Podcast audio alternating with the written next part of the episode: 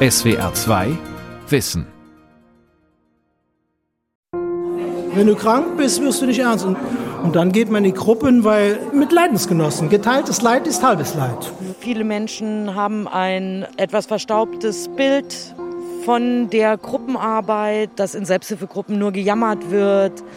Aber die Erfahrung zeigt, das ist überhaupt nicht so. Das ist ein Ergebnis, was sich eigentlich durch viele Studien hindurchzieht dass die Patientinnen und Patienten besser informiert sind, dass sie selbstsicherer sind, dass sie tatsächlich etwas weniger ängstlich sind.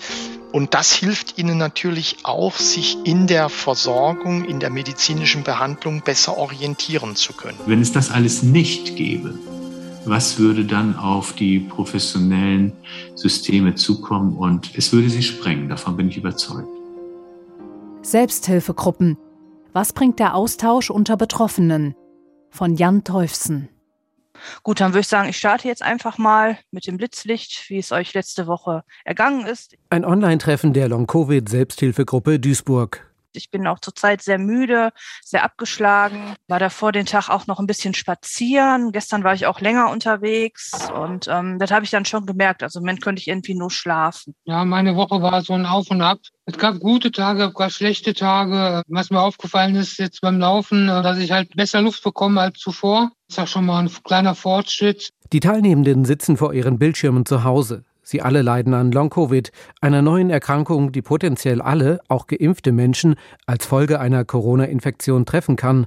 Gegründet in den Corona-Wellen haben sie beschlossen, dass ihre Selbsthilfegruppe vorerst im Internet zusammenkommt. Ja, ohne die Gruppe wird es mir auch wesentlich schlechter gehen, weil es sind halt natürlich auch Freundschaften entstanden. Jetzt ist fast ein Jahr, also Ende April besteht die Gruppe ein Jahr. Und man tauscht sich ja auch so untereinander aus, man telefoniert und man ist unter Gleichgesinnten, man wird nicht ausgelacht, man wird nicht belächelt. Das geht vielen so wie mir. Silke Bernhard-Czakic hat zwei Jahrzehnte Vollzeit als Pflegefachkraft gearbeitet. Seit sie Corona hatte, reicht die Kraft dafür nicht mehr. Die 44-Jährige hat ihren Job reduziert und im Frühjahr 2021 die Leitung der Long-Covid-Selbsthilfegruppe Duisburg übernommen. Sich online zu treffen bietet viele Vorteile. Die Hemmschwelle ist niedriger, sich einer Selbsthilfegruppe anzuschließen. Insbesondere für Long-Covid-Betroffene, die oft mit Erschöpfung zu kämpfen haben, ist es leichter, sich zu Hause vor den Rechner zu setzen. Ja, wir reden ja auch nicht nur über Covid. Ne? Wir lachen auch zusammen, wir machen auch Spaß und das ist einfach schön. Das ist eigentlich das einzig Positive an dieser Infektion gewesen, dass ich ja so tolle Menschen einfach kennengelernt habe. Ne? Wer den Mut fasst, in eine Selbsthilfegruppe zu gehen, profitiert in der Regel davon, sagt Christopher Kofal. Der Psychologe arbeitet am Institut für Medizinsoziologie des Universitätsklinikums Hamburg-Eppendorf. Er hat die bislang umfangreichste Untersuchung zur Wirkung der sogenannten gesundheitsbezogenen Selbsthilfe durchgeführt. Für die sogenannte Shield-Studie befragte sein Forschungsteam von 2012 bis 2018 mehr als 3000 Personen. Menschen, die körperlich erkrankt sind und eine Selbsthilfegruppe zu ihrer Erkrankung besuchten und Erkrankte, die keine Gruppen besuchten. Zum Beispiel Multiple Sklerose, Prostatakrebs, Diabetes, Angehörige von Demenzerkrankten. Und wir konnten dann tatsächlich auch zeigen, dass die Wirkungen der Selbsthilfegruppen und der Selbsthilfeorganisation extrem vielschichtig sind und tatsächlich in bestimmten Kriterien auch messbar und nachweisbar sind. Steigerung des Wissens um die eigene Erkrankung, äh, Verbesserung des Umgangs damit. Nie riesige Effekte, aber immer kleinere Effekte in verschiedenen Bereichen, aber niemals gegenteilige Effekte. Insofern, wenn man das jetzt gesundheitsökonomisch betrachtet, tatsächlich ein sehr, sehr gutes Ergebnis. Sich gegenseitig beistehen, selbst organisiert und auf Augenhöhe. Selbsthilfegruppen geben Menschen Kraft, um besser mit einer Krankheit, negativen Emotionen oder Schicksalsschlägen umzugehen. International am besten erforscht ist ihre Wirkung beim Thema Sucht, sagt Christopher Kofal.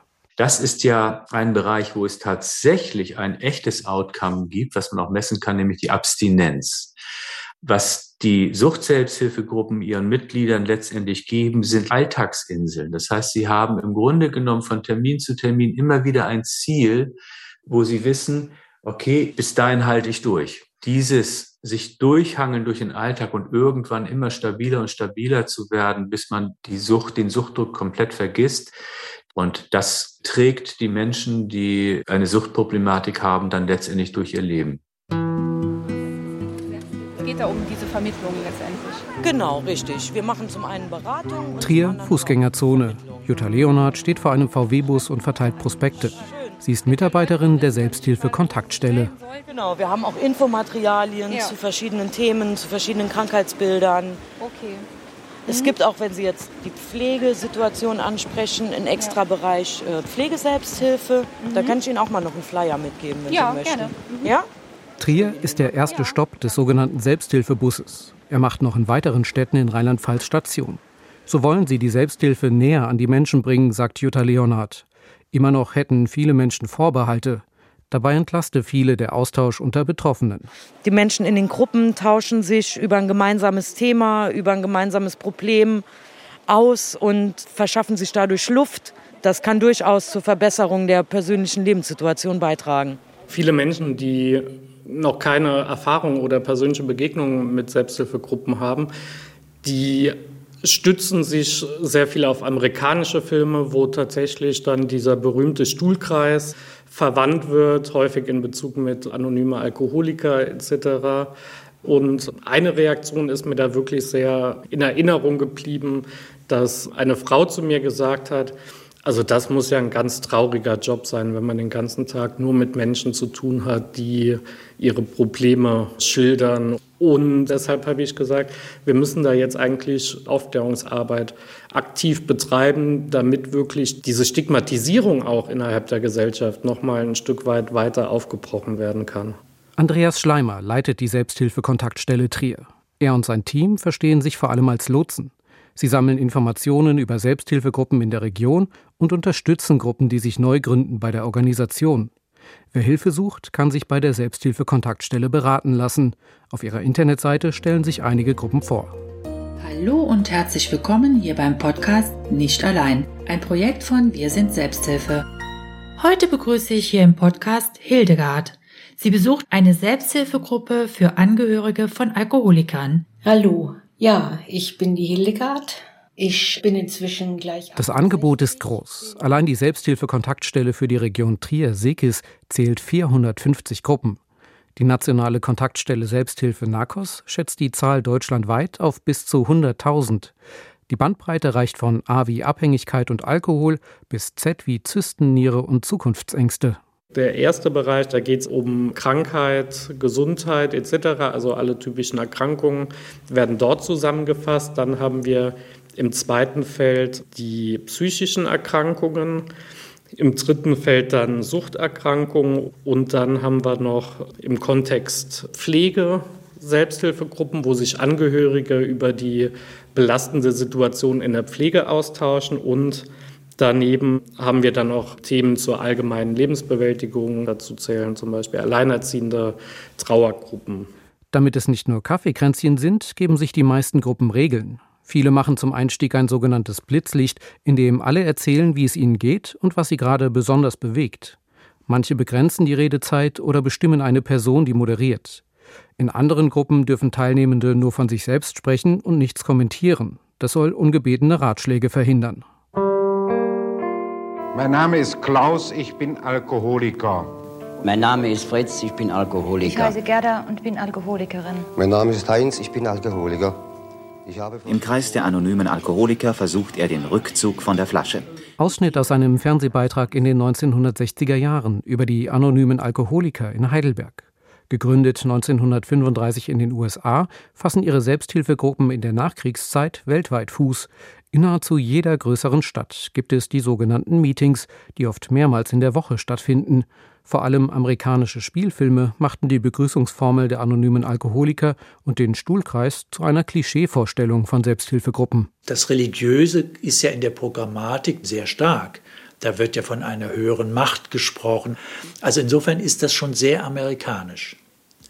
Das ist auch der Grund, weshalb zahlenmäßig die anonymen Gruppen in Deutschland marginal sind. Das spielt für uns mengenmäßig gar keine Rolle. Ich persönlich finde, es spielt eine große Rolle von der Idee her. Also zum Beispiel dieser Leitspruch der anonymen Alkoholiker, du allein kannst es, aber du kannst es nicht allein. Das finde ich eine wunderbare dialektische Formulierung dafür, dass wir selber was machen in der Selbsthilfe, aber wir machen es eben in der Gruppe. Jürgen Matzert ist Psychotherapeut und war lange Jahre Leiter der Selbsthilfekontaktstelle in Gießen. Er hat 1982 die Deutsche Arbeitsgemeinschaft Selbsthilfegruppen mitgegründet und dazu geforscht, wie Selbsthilfegruppen wirken. Dabei hat sich Jürgen Matzert auch mit spirituellen Konzepten wie dem der anonymen Alkoholiker befasst. Das ist jetzt nicht eine Sekte, wo ihnen etwas vorgegeben wird, was sie dann nachbeten und glauben müssen. So ist es nicht. Die höhere Macht, das ist die Gruppe. Ich habe ja schon oft versucht aufzuhören zu saufen, das hat ja nie geklappt. Seitdem ich hier bin, bin ich trocken. Das ist jetzt schon drei Jahre, bin ich trocken. Und die haben eben sehr starken Placebo-Effekt durch dieses Glaubenssystem. Das hat ja eine Krebs-Selbsthilfegruppe nicht. Eine Krebs-Selbsthilfegruppe sagt, wir vertrauen der Wissenschaft und zu der Frage können wir gar nichts sagen. Da musst du deinen Arzt fragen, geh halt zur Kontrolluntersuchung oder so. Ne?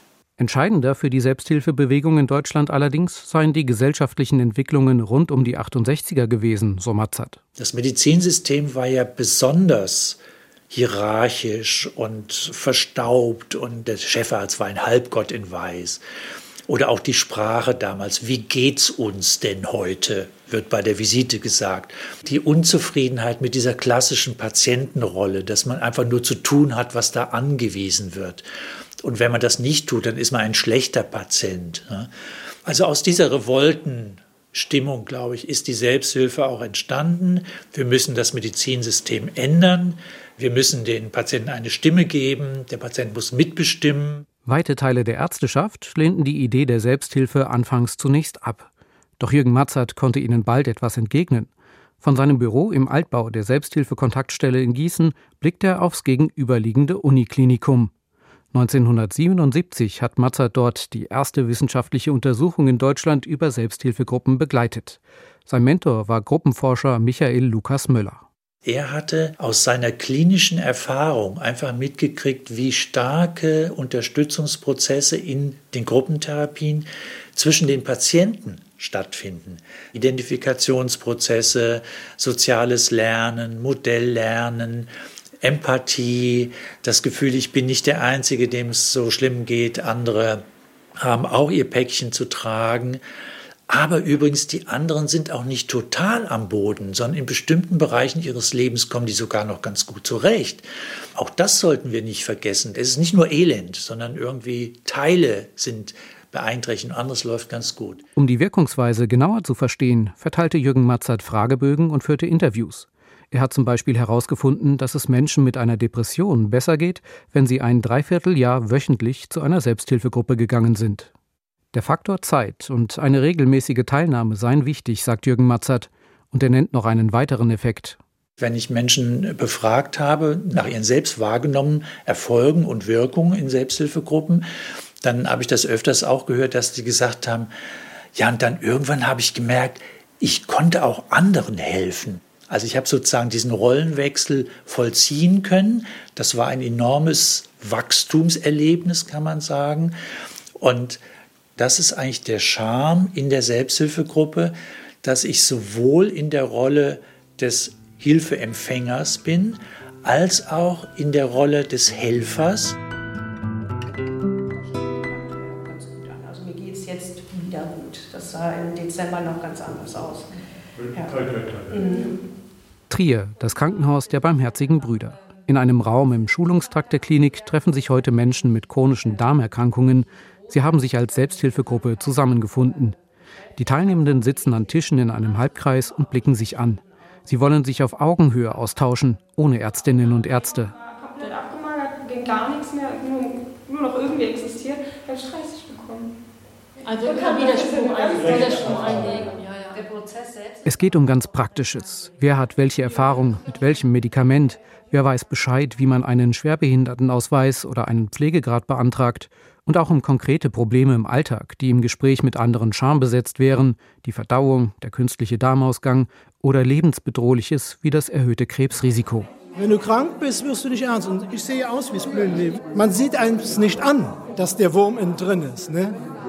Es kann sein, dass ich in zwei Wochen wieder so tief im Loch bin, weil alles so beschissen ist. Und dann geht man in die Gruppen, weil zu Hause, du kannst mit keinem reden. Ich gehöre wieder zur Gesellschaft wenn es auch nur Leinsgenossen sind, aber hier bin ich mit Menschen, die wissen, wovon ich rede.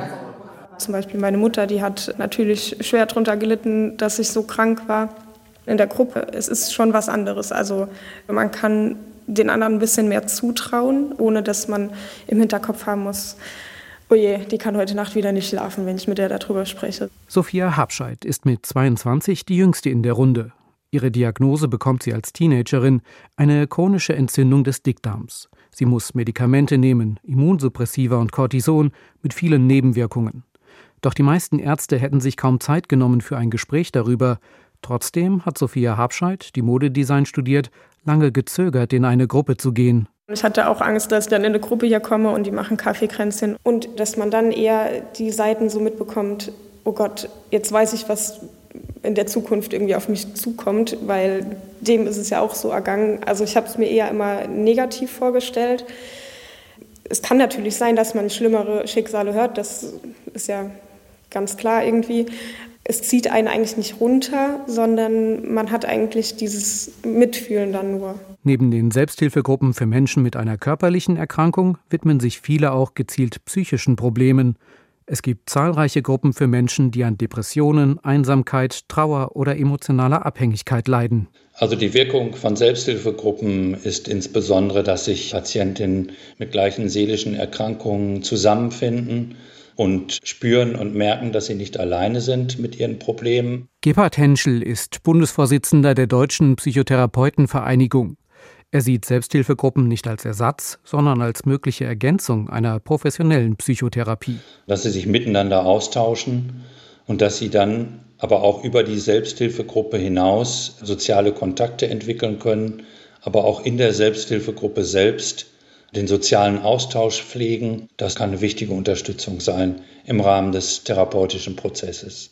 Der Psychologe wünscht sich, dass Therapeutinnen, Selbsthilfekontaktstellen und Gruppen mehr zusammenarbeiten.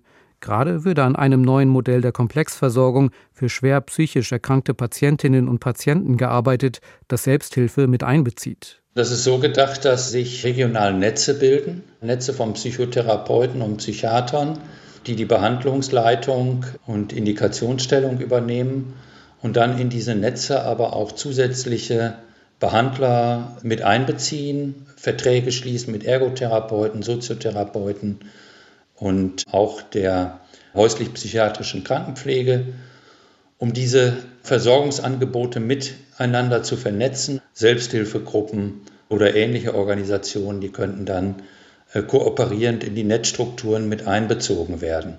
Allerdings ist Selbsthilfe nicht immer hilfreich, warnt Gebhard Henschel. Für Menschen in einer akuten psychischen Krise, etwa bei schweren Depressionen, könne der alleinige Besuch einer Selbsthilfegruppe sogar nach hinten losgehen. Der fühlt sich dann zusätzlich noch als Belastung für die Selbsthilfegruppe, weil er merkt, dass Teilnehmer mitgehen und mitfühlen, aber ihm nicht weiterhelfen können. Also das kann dann noch zu einer zusätzlichen Belastung führen. Die Patienten spüren, sie überfordern die Selbsthilfegruppe mit ihrem Anliegen und gleichzeitig aber auch die Erfahrung machen, dass sie nicht richtig Gehör finden und nicht richtig ankommen und nicht verstanden werden. Und das führt zu Frustration auf beiden Seiten und verzögert oder chronifiziert eher die psychische Erkrankung, als dass es zu einer Linderung beiträgt. Die anfängliche Skepsis gegenüber der Selbsthilfe ist heute Vergangenheit. Im Gesundheitssystem ist der Gedanke inzwischen fest etabliert, zumal die Kosten vergleichsweise gering sind. Wer sich in der Selbsthilfe engagiert, macht das in der Regel ehrenamtlich. Seit dem Jahr 2008 sind die Krankenkassen sogar verpflichtet, die gesundheitsbezogene Selbsthilfe finanziell zu fördern. Gruppen können etwa die Raummiete für ihre Treffpunkte bezuschussen lassen, sich Referentinnen oder Referenten einladen oder Gesundheitsseminare veranstalten. Viele Gruppen übernehmen eine Art Beratungsfunktion. Selbsthilfeforscher Christopher Kofal. Natürlich gibt es Gruppen, die etwas andere Vorstellungen und Ideen haben von gesundheitlichen Aspekten und Erkrankungen und wie sie funktionieren. Aber sie sind relativ selten. Und tatsächlich bemühen sich die meisten Selbsthilfegruppen sehr stark darum, die Entwicklung in der evidenzbasierten Medizin umzusetzen und zu befolgen. Also die Selbsthilfeorganisationen wiederum investieren sehr viel in Schulung und Fortbildung ihrer Gruppensprecherinnen oder Gruppenleiterinnen. Im Jahr 2022 stehen laut der nationalen Kontaktstelle Selbsthilfe rund 90 Millionen Euro an Zuschüssen durch Krankenkassen zur Verfügung. Das sei gut investiertes Geld, findet Selbsthilfepionier Jürgen Matzert. Denn die Gruppen wirkten über die unmittelbar Betroffenen hinaus. Es gibt einen ersten Ring um diese Gruppe herum. Das sind zum Beispiel schlicht die Angehörigen, die Ehepartner und so weiter, die natürlich dann auch, wenn man sie befragt, auch zum Beispiel sagen, ja, ich merke schon auch, wie mein Mann sich ändert, seitdem er in die Gruppe geht. Und ehrlich gesagt, das ist für mich auch total erleichternd, ja. Und von denen, die in Gruppen aktiv würden, wirkten manche auch mit in Gremien, um die Sicht von Betroffenen ins Gesundheitssystem einzubringen. Am Ende steht ja die Wirkung der Selbsthilfe, sagen wir mal, als Kollektiv nach außen bis hin zur Beteiligung an der Erstellung von Leitlinien, an anderen Formen der Kontakte mit dem professionellen Dienst. Also die Selbsthilfe hatte ja auch die Möglichkeit, wenn man es jetzt ein bisschen hochhängen will, das deutsche Versorgungssystem auch ein kleines bisschen zu verändern. Eine Möglichkeit, die der einzelne Betroffene, der einzelne Patient natürlich so nicht hat.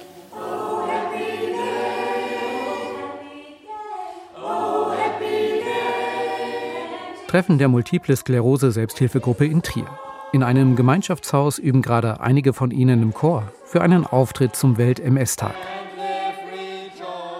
Die MS-Selbsthilfegruppe will weg vom reinen Austausch über ihre Krankheit. Bei einigen ist die Multiple Sklerose so weit fortgeschritten, dass es ihnen schwerfällt, sich ohne Hilfe zu bewegen. Trotzdem kommen sie regelmäßig zu den monatlichen Treffen. Viele haben Freundschaften geschlossen. Heute planen sie einen gemeinsamen Restaurantbesuch. Viele von der Gruppe haben gemeint, ob die manche Toiletten haben auch keine Armlehnen, sowas zum Festhalten oder so. Und deswegen, sehr schön, sehr schöne Restaurant, ehrlich gesagt. Alles ebenerdig. Yusuf ist 42. Die Diagnose MS hat er vor 20 Jahren bekommen, wollte das aber lange nicht wahrhaben. Dann aber schritt die Krankheit fort und er hörte in einer Reha, dass es eine Selbsthilfegruppe gibt. Wo es dann so von Freunden auch gesehen wird, der kann nicht mehr oder der ist schnell müde oder dass ich nicht mehr so weit laufen kann wie die anderen. Und dann sehen die, aha, den fragen wir nicht mehr. Und dann fühlt man sich dann so ausgegrenzt. Ne? Aber ich fühle mich hier dann auch wohl in so einer MS-Gruppe und man kann sich immer hier aussprechen. Wir tun auch selber hier alles unternehmen, halt Essen fahren oder so. Solche psychosozialen Aspekte hebt auch die Forschung zu Selbsthilfegruppen immer wieder hervor. Noch stärker etwa als den Aspekt, besser mit seiner Krankheit umgehen zu lernen. Auch wenn Christopher Kofal von der Schiel-Studie sagt, zu messen sei das eher schwer. Wenn man die Akteure in der Selbsthilfe selbst fragt, was sind denn für sie ihre persönlichen Benefits, ihr persönlicher Gewinn durch die Teilnahme, dann kommt ganz stark heraus, sich nicht allein fühlen, sich stärker zu fühlen gemeinsam mit anderen. Auch Lebensqualität erhöht. Das können wir jetzt mit unseren Instrumenten tatsächlich nicht zumessen, aber aus Sicht der Betroffenen wird das zu 60 bis 80 Prozent immer bejaht. Selbsthilfe wirkt also.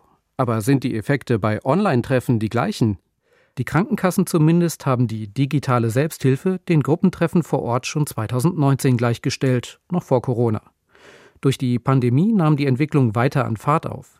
Der Paritätische Wohlfahrtsverband Nordrhein-Westfalen etwa hat 2021 ein virtuelles Haus der Selbsthilfe eingerichtet. Gruppen können sich dort mit geringem Aufwand Räume für ihre Online-Treffen einrichten. Doch können Treffen übers Internet den persönlichen Austausch ersetzen? Und jetzt denken Sie an seltene Erkrankungen, wo Sie in einer Region nicht genügend Leute finden, bieten eben die sozialen Medien oder Austausch über Online-Gruppen, Möglichkeiten, dass man überregional mit Gleichbetroffenen leichter zum Austausch kommt. Und eine wichtige Forschungsfrage ist eben, wie weit kann auch ein Online-Treffen zu ähnlichen Unterstützungsaspekten führen. Joachim Weiß ist seit 2017 Professor für Selbsthilfeforschung in Freiburg. Angegliedert ist der Lehrstuhl ans Tumorzentrum der Universitätsklinik, denn es handelt sich um eine Stiftungsprofessur der Deutschen Krebshilfe.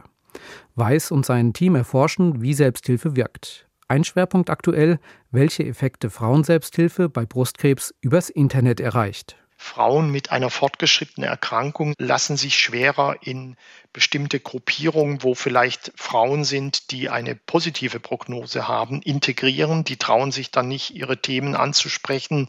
Andere fühlen sich belastet, wenn das Thema Metastasen angesprochen wird. Und wir stellen jetzt fest, dass über diese Selbsthilfe online die Frauen ein gutes Forum finden, über ihre Probleme überregional sich auszutauschen. Allerdings, sagt Joachim Weiß, könnten die Treffen online nur bis zu einem gewissen Grad helfen. Aber wenn die depressiv sind oder wenn sie eine Angstproblematik haben, dann trägt das nur für einen kleinen Teil zu einer Verbesserung bei. Da brauchen die zusätzliche professionelle Hilfe. Da sieht man auch wieder, ja, die Selbsthilfe kann viel bewirken, aber sie hat auch ihre Grenzen, wie eben viele Dinge fachlich doch noch unterstützt werden müssen. Auch für viele Menschen, die mit den Folgen einer Corona-Infektion ringen, reicht eine Selbsthilfegruppe allein nicht aus, um mit dieser weitgehend unerforschten Erkrankung leben zu können. Doch der Austausch mit anderen hilft enorm, sagt Gruppenleiterin und Long-Covid-Betroffene Silke Bernard-Czakic aus Duisburg. Dass ich auch Mut zugesprochen komme, äh, von anderen nicht aufzugeben, einfach. Wenn es mir mal nicht so gut geht, weil ich habe auch teilweise Tage, wo ich denke, boah, wie soll alles weitergehen mit der Arbeit? Und dann sagen die anderen, aber komm, na, wird, wird wieder werden und das hilft mir ungemein. Ne? Weil die Außenwelt einen oft nicht versteht. Ich meine, die Gesellschaft sowieso allgemein, ne? es wird ja wirklich immer noch belächelt, dieses Long-Covid. Und da ist die Gruppe halt auch einfach da. Ne? Auch für Sophia Habscheid, die Studentin mit chronischer Darmentzündung in Trier, ist die Begegnung mit anderen Betroffenen wichtig. Sie trifft sich neben der regulären Selbsthilfegruppe noch online mit Menschen in ihrem Alter, die ähnlich erkrankt sind. Davon gibt es nur wenige und die leben über Deutschland verteilt. Dank der Unterstützung ihrer Selbsthilfegruppe in Trier und dem Austausch online hat sie Mut fassen können. Lange traute sie sich nicht, den Dickdarm entfernen zu lassen, aus Scham vor einem künstlichen Darmausgang, dem sogenannten Stoma. Die Infos aus der Selbsthilfe und der Beistand der anderen halfen ihr zu diesem Schritt. Das Einzige, was ich als Beeinträchtigung habe, ist eben das Stoma, dass ich den Beutel am Bauch habe und ich gehe auch auf Toilette und habe sonst, ja, ich kann alles andere genauso machen wie jeder andere auch. Das hat mir extrem geholfen, dass ich wirklich also sehr konkrete Fragen stellen konnte, die mir kein Arzt beantworten konnte. Und auch sonst ist es für mich persönlich ja auch irgendwie ein Schub Selbstbewusstsein, dass man was erreichen kann. Es pusht einen schon, dass man was bewirken kann, dass man in einer Gruppe ist, wo man bedingungsloses Verständnis irgendwie bekommt. SWR 2 Wissen. Selbsthilfegruppen. Was bringt der Austausch unter Betroffenen? Autor und Sprecher Jan Teufsen, Redaktion Vera Kern. Ein Beitrag aus dem Jahr 2022.